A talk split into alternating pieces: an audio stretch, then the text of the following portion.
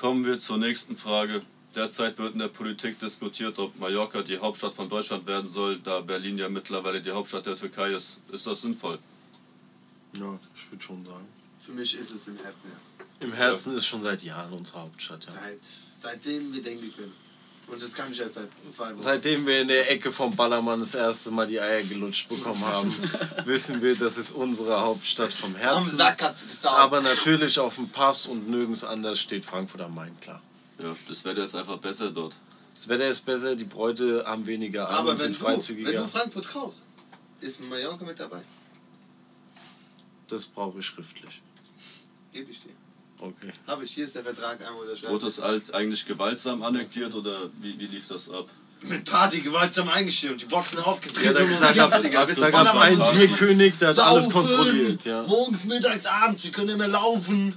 Ach so war das. Wir hauen